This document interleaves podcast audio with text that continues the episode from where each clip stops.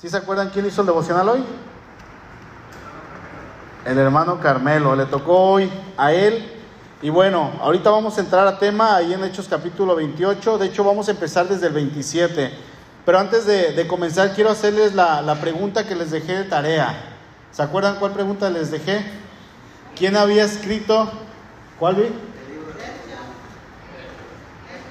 Tercio, luego, luego. ¿Quién leyó el libro de Romanos en la semana, la carta? ¿Quién la leyó? Bueno, ahí hay una hermana. Ok. Pero ¿quién investigó quién había escrito Romanos? Bueno, ¿quién ya sabía? Ok. Tercio es el hermano que escribe la carta a los romanos. Dice ahí en Romanos 16, 22. Yo, Tercio, que escribí la epístola, lo saludo en el Señor.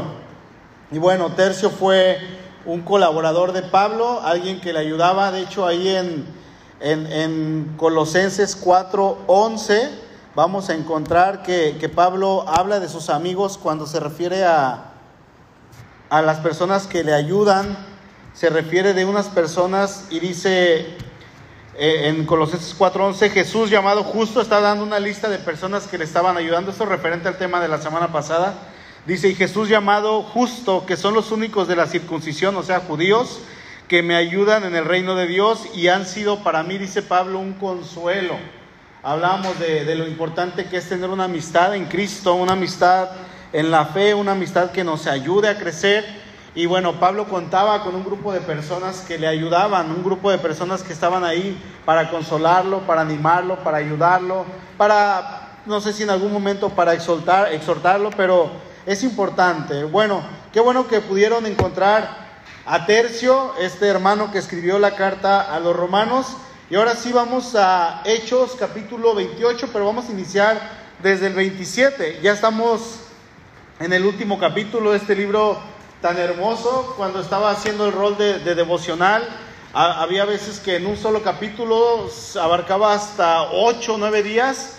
Y yo decía, no vamos a acabar, pues son 28 capítulos y de repente volteo y ya terminamos, que, realmente nos tardamos, ¿eh? empezamos en julio, creo que a principios de julio, el 4 de julio empezamos con hechos y estamos ya a noviembre 10, todavía nos faltan algunos días para terminar, pero ya estamos terminando y ha sido de mucha bendición, no sé si han tenido la oportunidad de leerlo ahí en el devocional o estar leyendo el libro de los hechos, pero vemos que Pablo está a punto de llegar a Roma, y ha tenido un, viaje bastante largo, bastante difícil, no ha sido un viaje sencillo.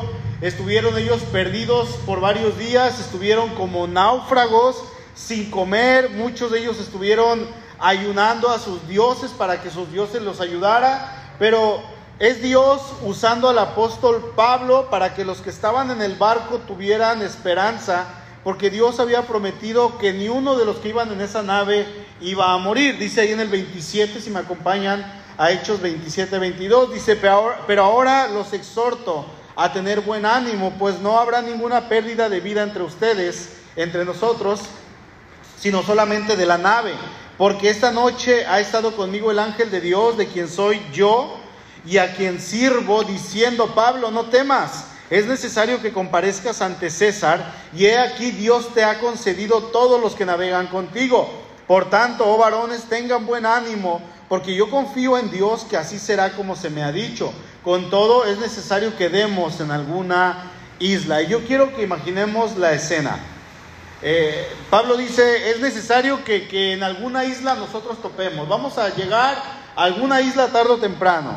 Y, y, resulta que esto es cierto. Llegan a una isla, están los isleños, los moradores de este lugar, eh, eh, en esta isla que es su hogar y de repente llega un barco que no era un barco pequeño y, resulta que quienes están en este barco no eran personas de bien, sino eran en su mayoría presos, gente que había matado, gente que había violado, gente que había robado o habían cometido algún otro tipo de crimen, cualquier cosa que los tenían en ese barco porque iban como presos. De hecho, cuando iban llegando a la isla, dice ahí en el verso 42 del 27, que los soldados pensaron matar a los presos para que no se escaparan. Dice, entonces los soldados acordaron matar a los presos para que no se fugase ninguno nadando. Entonces, eh, Pablo en el transcurso del viaje, él ya había mostrado que él no era ningún criminal. De hecho, él había mostrado todo lo contrario. Él había mostrado que era una persona de Dios, un hombre de Dios, y los que estaban en el barco se habían dado cuenta. Y obviamente no solamente los presos, sino también las personas que estaban a cargo habían visto. Y el encargado del barco hace todo. Yo no sé qué hizo, pero hizo algo para que no mataran a los presos, porque si mataban a los presos, entre ellos, ¿quién iba involucrado? Pablo, le iba a tocar a Pablo también. Entonces, hace algo para que no los maten. Yo no sé si, si habló en nombre de Pablo y dijo, miren, Pablo nos ha predicado, Pablo ha dicho esto, espérense poquito, tenemos un destino, Dios nos ha cuidado. Yo no sé qué pasó, pero no los mataron. Llegan a tierra después de mucho padecimiento, después de mucho sufrimiento, llegan a una isla llamada Malta.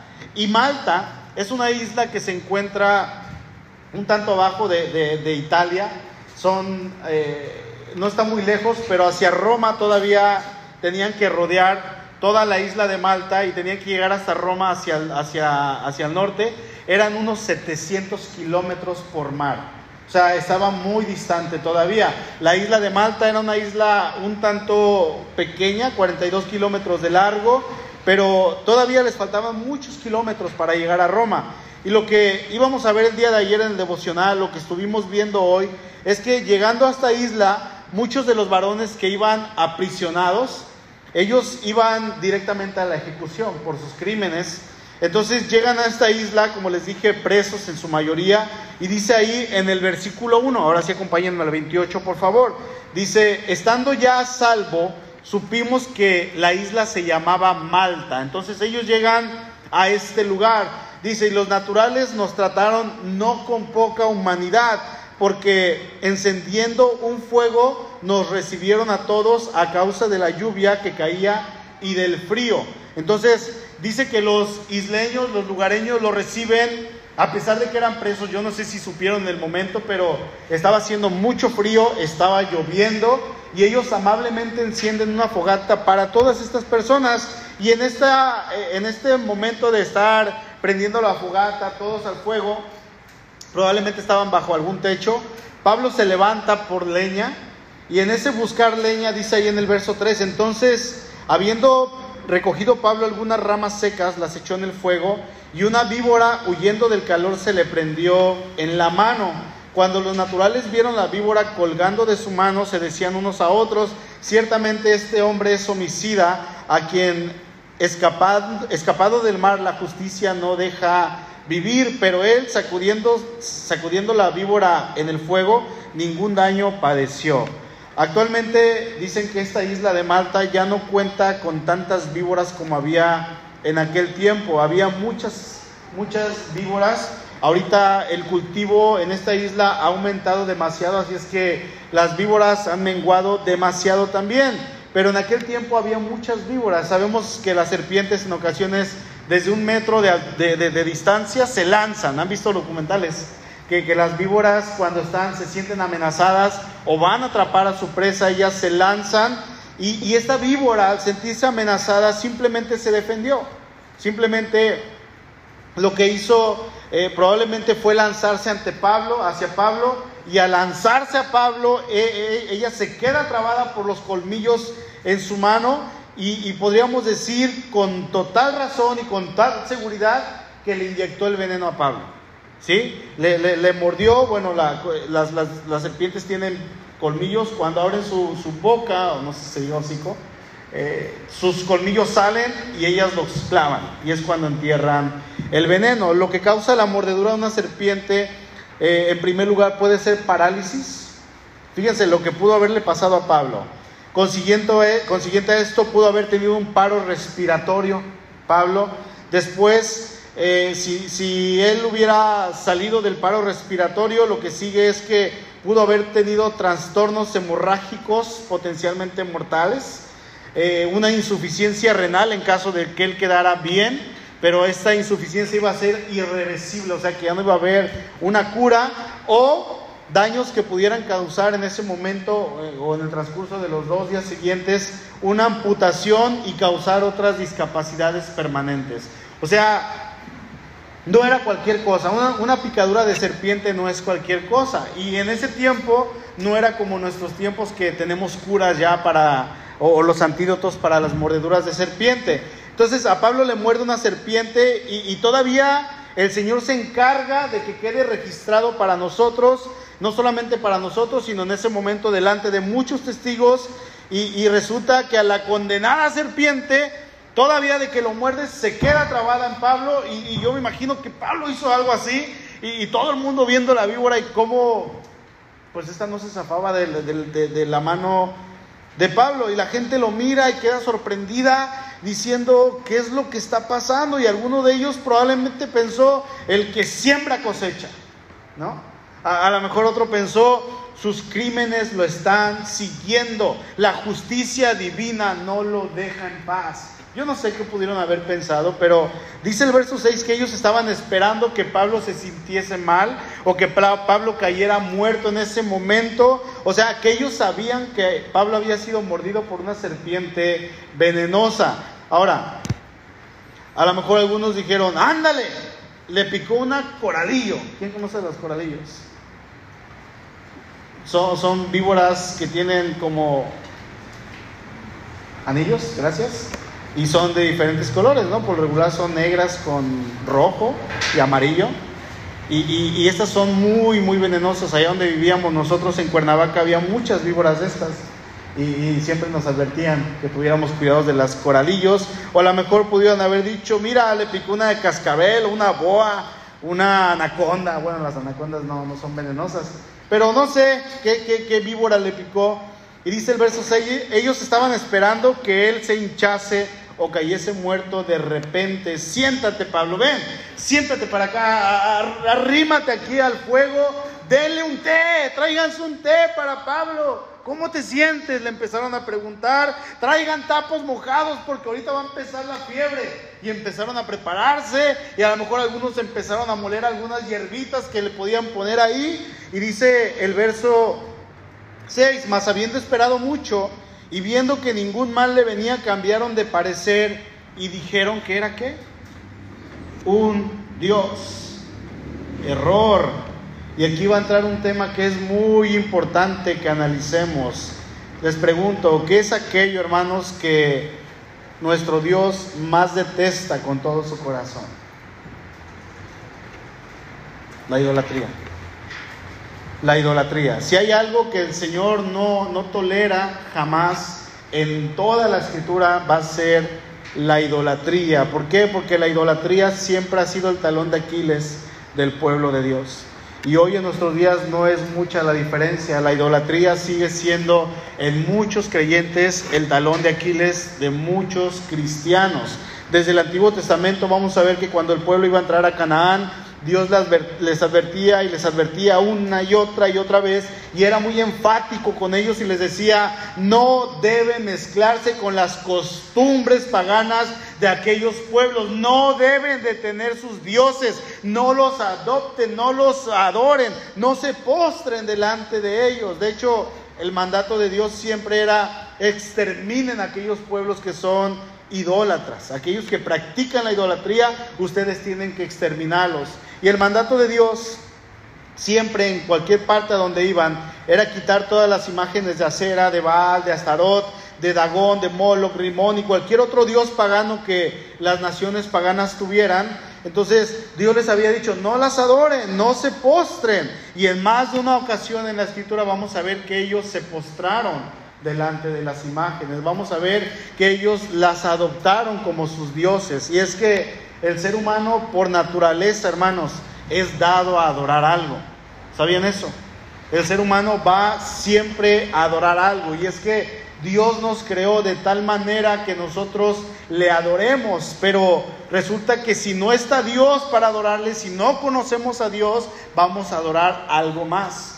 Dice Luis Berkov, que era un teólogo de, de hace dos siglos atrás, decía este hombre que el hombre es irremediablemente religioso.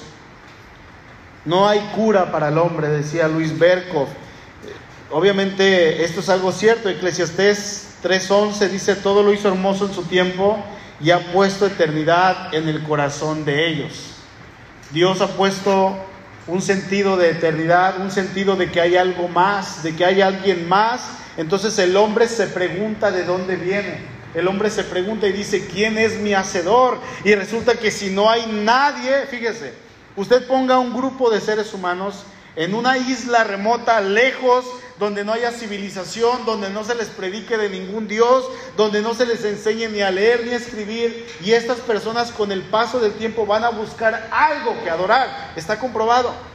Han encontrado civilizaciones en islas, en lugares totalmente aislados, en las selvas, en el Amazonas, y resulta que tienen a un dios piedra, a un dios árbol, al dios serpiente, el dios venado, cualquier cosa. ¿Por qué? Porque el hombre es irremediablemente religioso. El hombre siempre va a buscar alguien o algo a que adorar.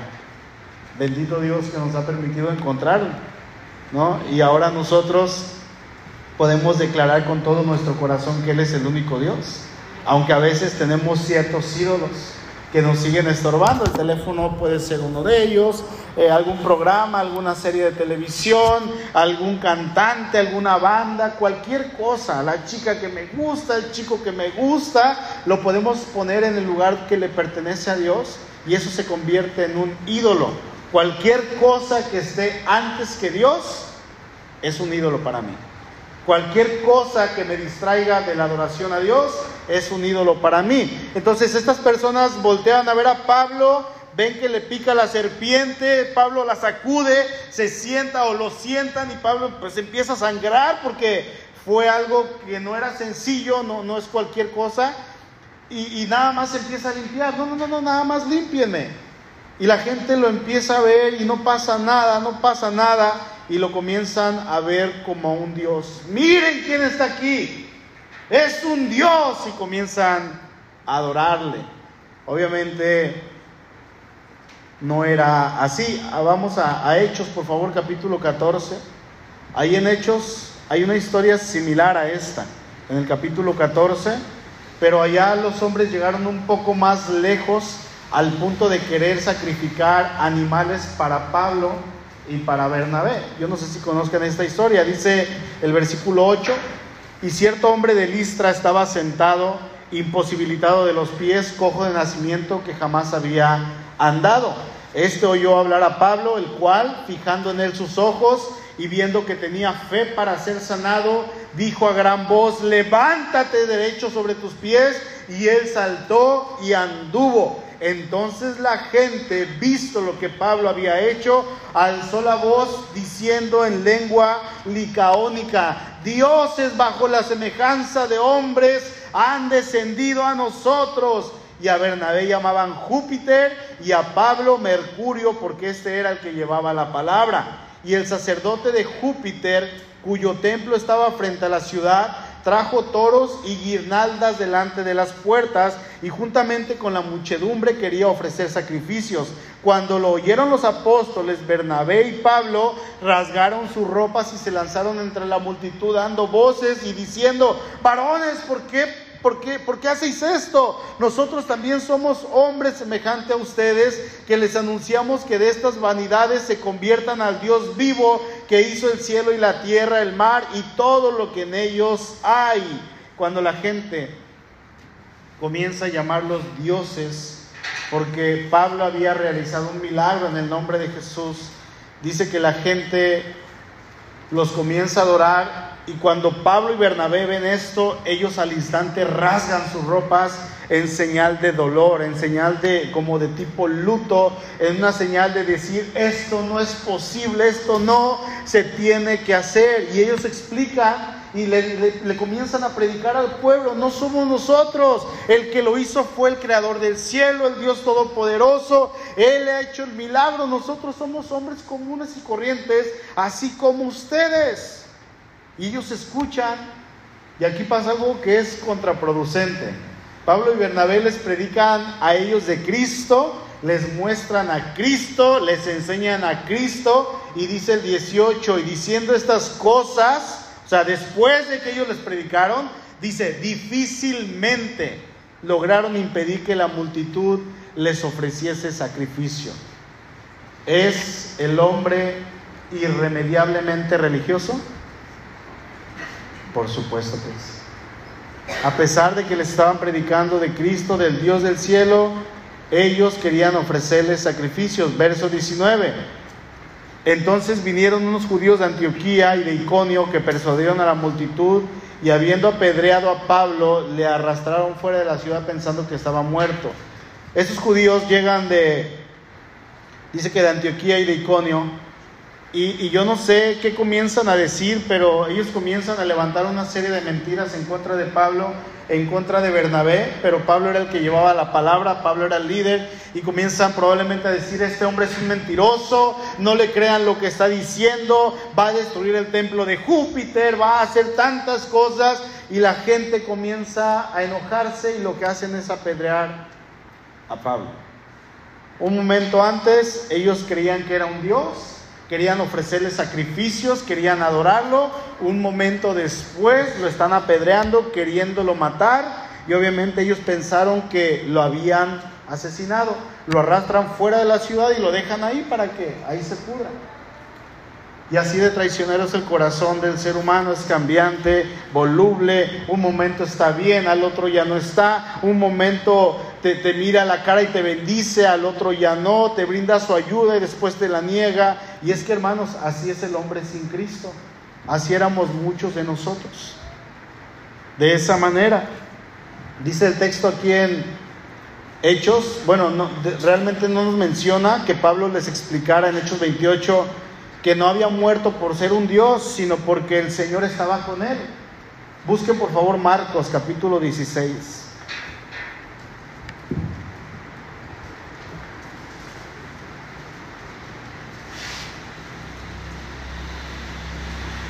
¿Ya lo tienen? Un varón que lo lea fuerte, ahí en su lugar, por favor. Marcos 16, 15 al 18, por favor.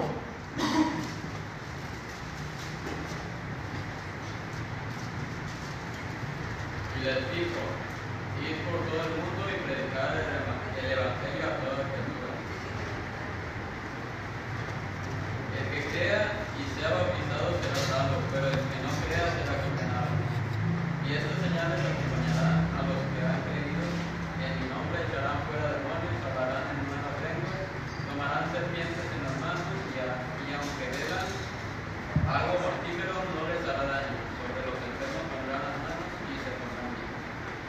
Gracias. Ahí en Marcos, cuando el Señor comisiona a los once, Judas ya no estaba, para ir a predicar el Evangelio, dentro de las bendiciones o dentro de la protección que el Señor les garantiza a ellos, es precisamente lo que le pasó a Pablo.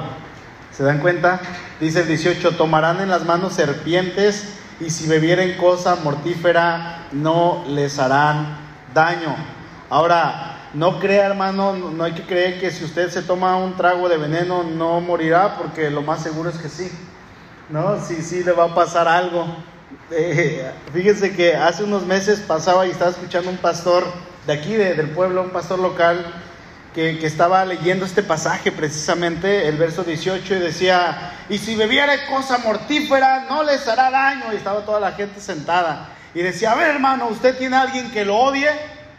Yo no sé si hay alguien que lo odie, pero si hay alguien que lo odia y esa persona le da veneno, usted tómeselo, no le va a pasar nada, no se va a morir. Tómeselo con toda confianza. Y yo me quedé y dije, ay Dios mío, no. Eh, ¿El Señor lo puede hacer? Por supuesto que sí. El Señor, claro que lo puede hacer y mucho más, pero también voy a encontrar que la escritura me dice que yo no debo tentar a mi Dios. No, eh, yo no tengo miedo al COVID. ¿Cuántos escucharon eso? ¿Cuántos? Dios está conmigo y cuántos no se murieron. ¿Por qué? Porque yo no debo tentar al Señor. El contexto de lo que el Señor Jesús está hablando aquí es en medio del ministerio de la predicación del Evangelio. Sí, la predicación de la palabra de Dios, en medio de estar cumpliendo la gran comisión. Yo no, yo no puedo pensar que Dios me va a respaldar en tomarme el frasco de veneno estando en casa rascándome la panza. No, porque la Biblia lo dice y me lo tomo en el nombre de Jesús. No, hermanos. No se trata de eso, que si me muerde una víbora mientras yo estoy limpiando ahí el zacate de mi casa, de mi patio, y me muerde una culebra, eh, a lo mejor sí, puede pasar. Yo no lo dudo para nada.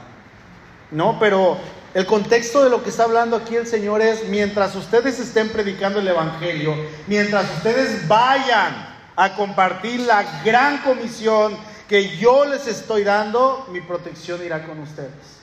Y va a pasar esto y van a tomar cosas mortíferas y no les va a pasar nada. La tradición cristiana, la historia de la iglesia que no, no tenemos en la Biblia, se le llama la tradición, nos dice que Juan el apóstol fue depositado en un caldero, en una olla grande de aceite hirviendo. No le pasó nada. Nada, salió ileso. Trataron de matarlo muchas veces y no le pasó nada al apóstol Juan. Al último lo desterraron y quedó en la isla de Patmos. Todavía tenía algo que escribir, que era el Apocalipsis. Entonces, cuando el Señor tiene un propósito, el Señor se va a encargar de cuidarnos, el Señor se va a encargar de protegernos, pero no podemos tentar al Señor diciendo que las cosas eh, pasan así simplemente porque está en la escritura. No, sí, el Señor lo puede hacer, hermanos, pero seamos cuidadosos por el otro sentido. ¿Ok? Ahora, Pablo tenía un anhelo en su corazón. Pablo quería ir a Roma. Dios lo había puesto este anhelo en el corazón de Pablo. Vamos a Hechos 19, por favor. Dice el verso 21, pasadas estas cosas, se propuso en espíritu ir a Jerusalén, después de recorrer Macedonia y Acaya, diciendo, después de que haya estado allí, me será necesario también ver a Roma. Entonces, Pablo tenía en su corazón la intención de visitar Roma. Mientras Pablo estaba preso por predicar el Evangelio, que lo estaban ya procesando, lo que hemos visto en estas últimas cinco o seis semanas, de que Pablo fue apresado por ir a, Jerusalén. Resulta que ahí en el capítulo 23 tiene una visión de noche, dice, a la noche siguiente, el verso 11, se le presentó el Señor y le dijo, ten ánimo Pablo, pues como has testificado de mí en Jerusalén, así también es necesario que testifiques en Roma. Así es que camino a Roma, ellos llegan a esta isla de Malta. Pablo tenía la seguridad de que él iba a ir a Roma, porque tenía una misión allá. Él no ponía ningún pretexto, Señor, es que estoy en la cárcel. No, estando en la cárcel, Pablo decía, yo sé que voy a ir a Roma. Yo tengo la seguridad de que voy a ir a Roma. Él no ponía ningún pretexto. Él no ponía ninguna justificación para decir no voy a ir a Roma. Entonces, esta isla todavía estaba lejos. ¿Cuántos kilómetros dijimos? 700 aproximadamente de distancia hacia Roma.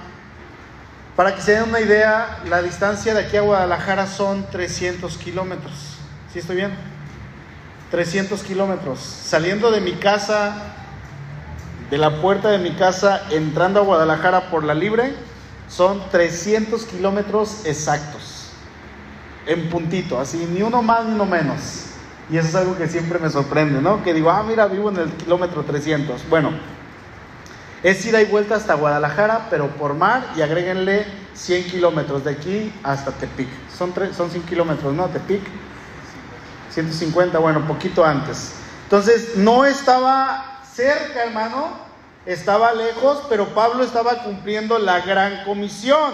Él iba como misionero hacia Roma para ser juzgado por el César, sí, pero Pablo en realidad en su corazón tenía la intención de predicar a Cristo.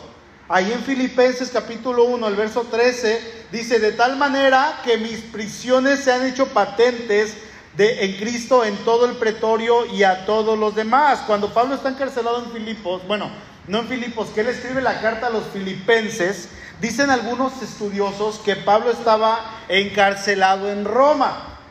¿Sí?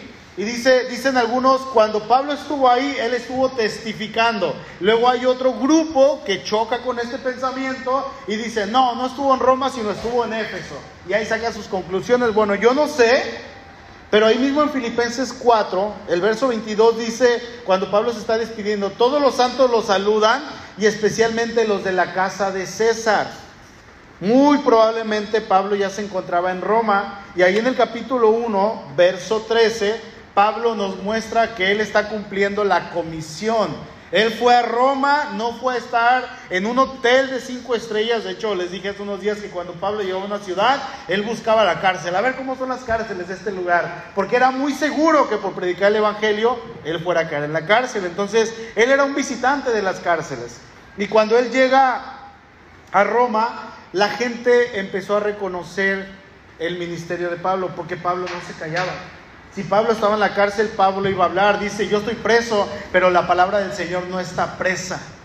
Y esa la voy a hablar con denuedo, en todo tiempo. Así es que cuando Pablo estaba preso, cuando Pablo iba viajando, cuando Pablo estaba en donde estuviera que, donde fuera que él estuviera, él tenía la intención, hermanos, de compartir el Evangelio.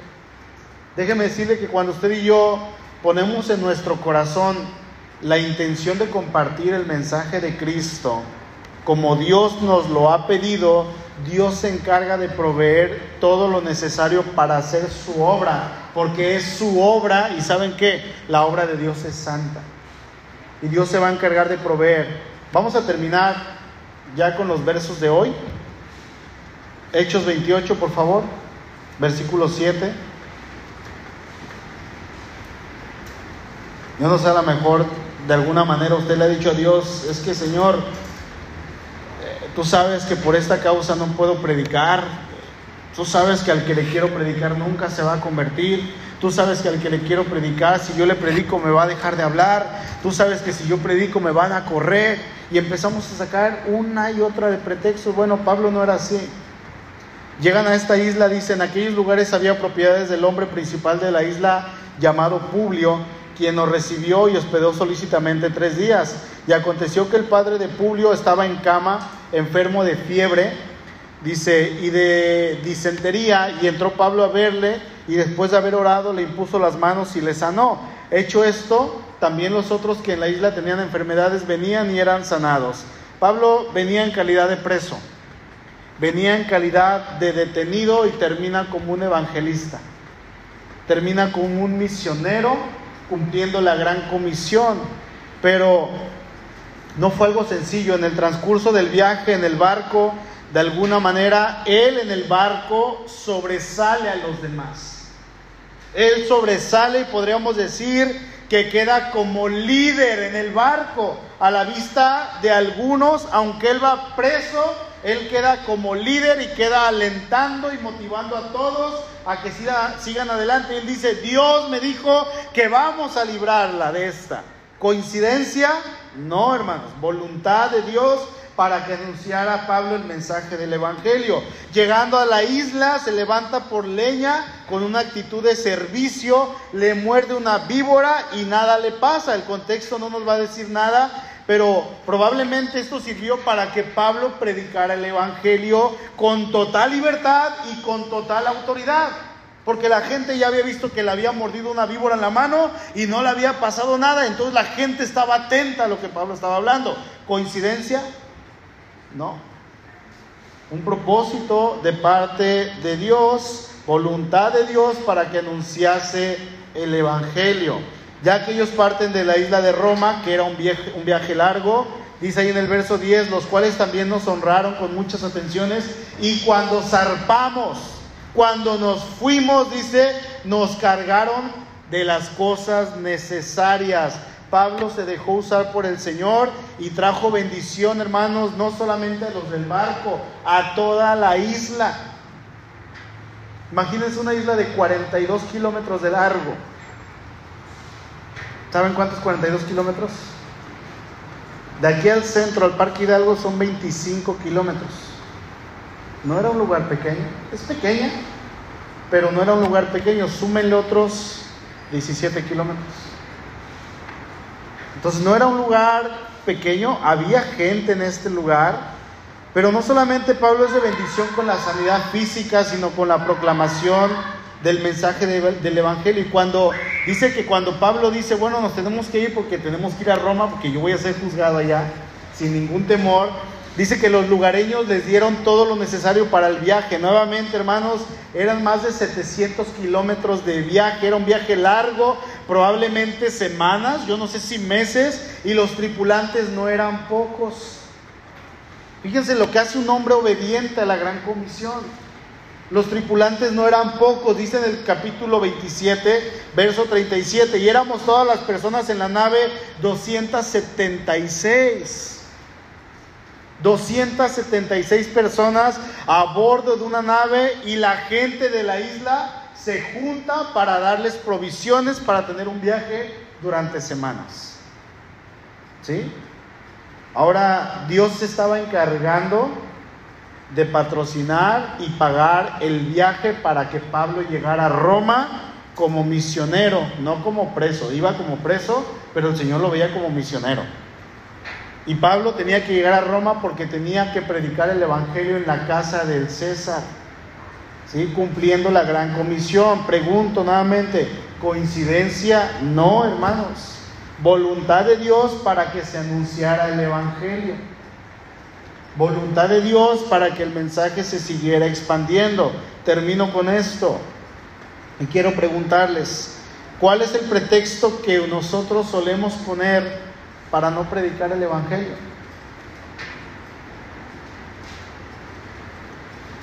Porque yo no veo un solo pretexto en Pablo para que él dejara de predicar el mensaje de Dios.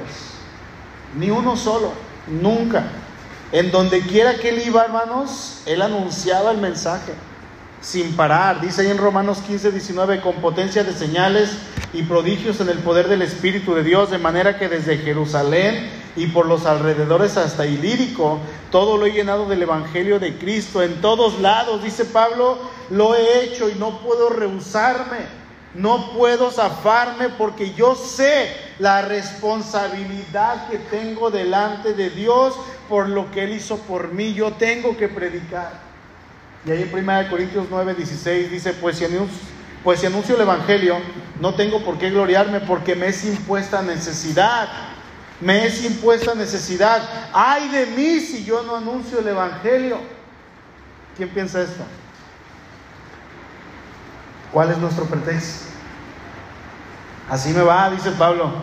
Así me va con el Señor si yo no anuncio el Evangelio. Yo le invito, hermano, solamente quiero invitarle a pensar qué es lo que estamos compartiendo. ¿Cuál es el mensaje que estamos dando? Tenemos que hablar. Ciertamente nuestra actitud y nuestra manera de comportarnos en donde Dios los ha puesto, esa es su área de comisión. Esa es su área para que usted predique el Evangelio. Y el mensaje más importante que tenemos en la Escritura es la predicación del Evangelio de Dios. Es Cristo. Es anunciar a Cristo. Entonces, yo le invito a que piense y reflexione en su corazón que no es hablar de nosotros, sino se trata del glorioso mensaje del Dios Todopoderoso que nos ha enviado a compartir. Y a esto se le llama la gran comisión. El libro de los Hechos no es otra cosa sino la iglesia del primer siglo compartiendo la gran comisión. Todos, hermanos, absolutamente todos estamos llamados, y me gustaría añadir la palabra, como decía Pablo, obligados. Ay de mí si yo no predico el Evangelio. Dígale a su vecino, ay de ti. Porque eso es algo entre ustedes y Dios, hermanos. Pero Pablo decía, a griegos y a no griegos, a sabios y a no sabios, soy deudor. Yo les debo, ¿qué les debo? El predicarles de Cristo, el anunciarles la palabra, el compartirles la salvación. Yo les debo, tengo una deuda con ustedes. Entonces, ese pensamiento debería estar en nuestro corazón en su trabajo, su, con sus vecinos, con su familia, primos y no primos, a familia y no familia, amigos y no enemigos, soy deudor de compartirles el mensaje. Pablo, hermanos, con una mordedura de víbora, predicó el Evangelio. Decía un pastor que cuando le marcaban a, a su casa de su mamá, ya ven los teléfonos de antes, no sé si llegaron a marcar, y, cada rato nos equivocábamos, ¿no? Porque era marcar con los números y de repente nos equivocábamos con un número y se iba a otra casa. Entonces dice que cuando marcaban a su casa de manera equivocada decía, se encuentra Rafita. No, aquí no vive. Ay, perdón, me equivoqué. Espéreme, espéreme, no me cuelgue. No fue coincidencia. Déjenme le explico quién es Cristo. Y les hablaba de Cristo. Tenemos que hacer algo así, hermanos. Somos llamados a compartir el Evangelio. Cualquier pretexto, cualquier lugar o, cualquier situación más bien es un buen pretexto para anunciar el Evangelio. Yo creo que tenemos mucho trabajo, mucho. Si trajemos una persona, una persona al año, creceríamos mucho, no, no por el número, sino que estaríamos haciendo la gran comisión y podríamos hacer un buen trabajo. Discipular uno. Pregunta, ¿estamos dispuestos a hacerlos? ¿A hacerlo o no? Y déjenme decirle que el Señor nos va a sorprender de maneras que nos vamos a quedar boquiabiertos. Y, y ahí sí, hermanos, si nos pica una víbora, yo puedo esperar en la promesa del Señor. A lo mejor me dice, no, pues hasta aquí llegas. Pero puedo esperar que, que el Señor me va a respaldar. Si nos dan veneno, puedo esperar en la promesa del Señor. Pero no se lo tome así. ¿Sí? Pero esperen la promesa del Señor. Si nos quieren quitar la vida por causa de la predicación del Evangelio y si el Señor nos quiere preservar la vida, así va a ser porque Él nos va a seguir usando para su gloria. Pablo predicó y llenó el Evangelio por todos lados. Llevó el Evangelio a Tesalónica, que ya es parte, ahorita es parte de Turquía, y, luego llevó el Evangelio a, Filipos, que es también ya parte europea. Entonces Pablo llevó el Evangelio a Europa en Asia, en África, Roma, en todas partes. ¿Cuál es nuestro pretexto? Creo que no tenemos pretexto, pero sí tenemos una gran comisión que Dios quiere que nosotros hagamos. Amén. Vamos a orar, por favor.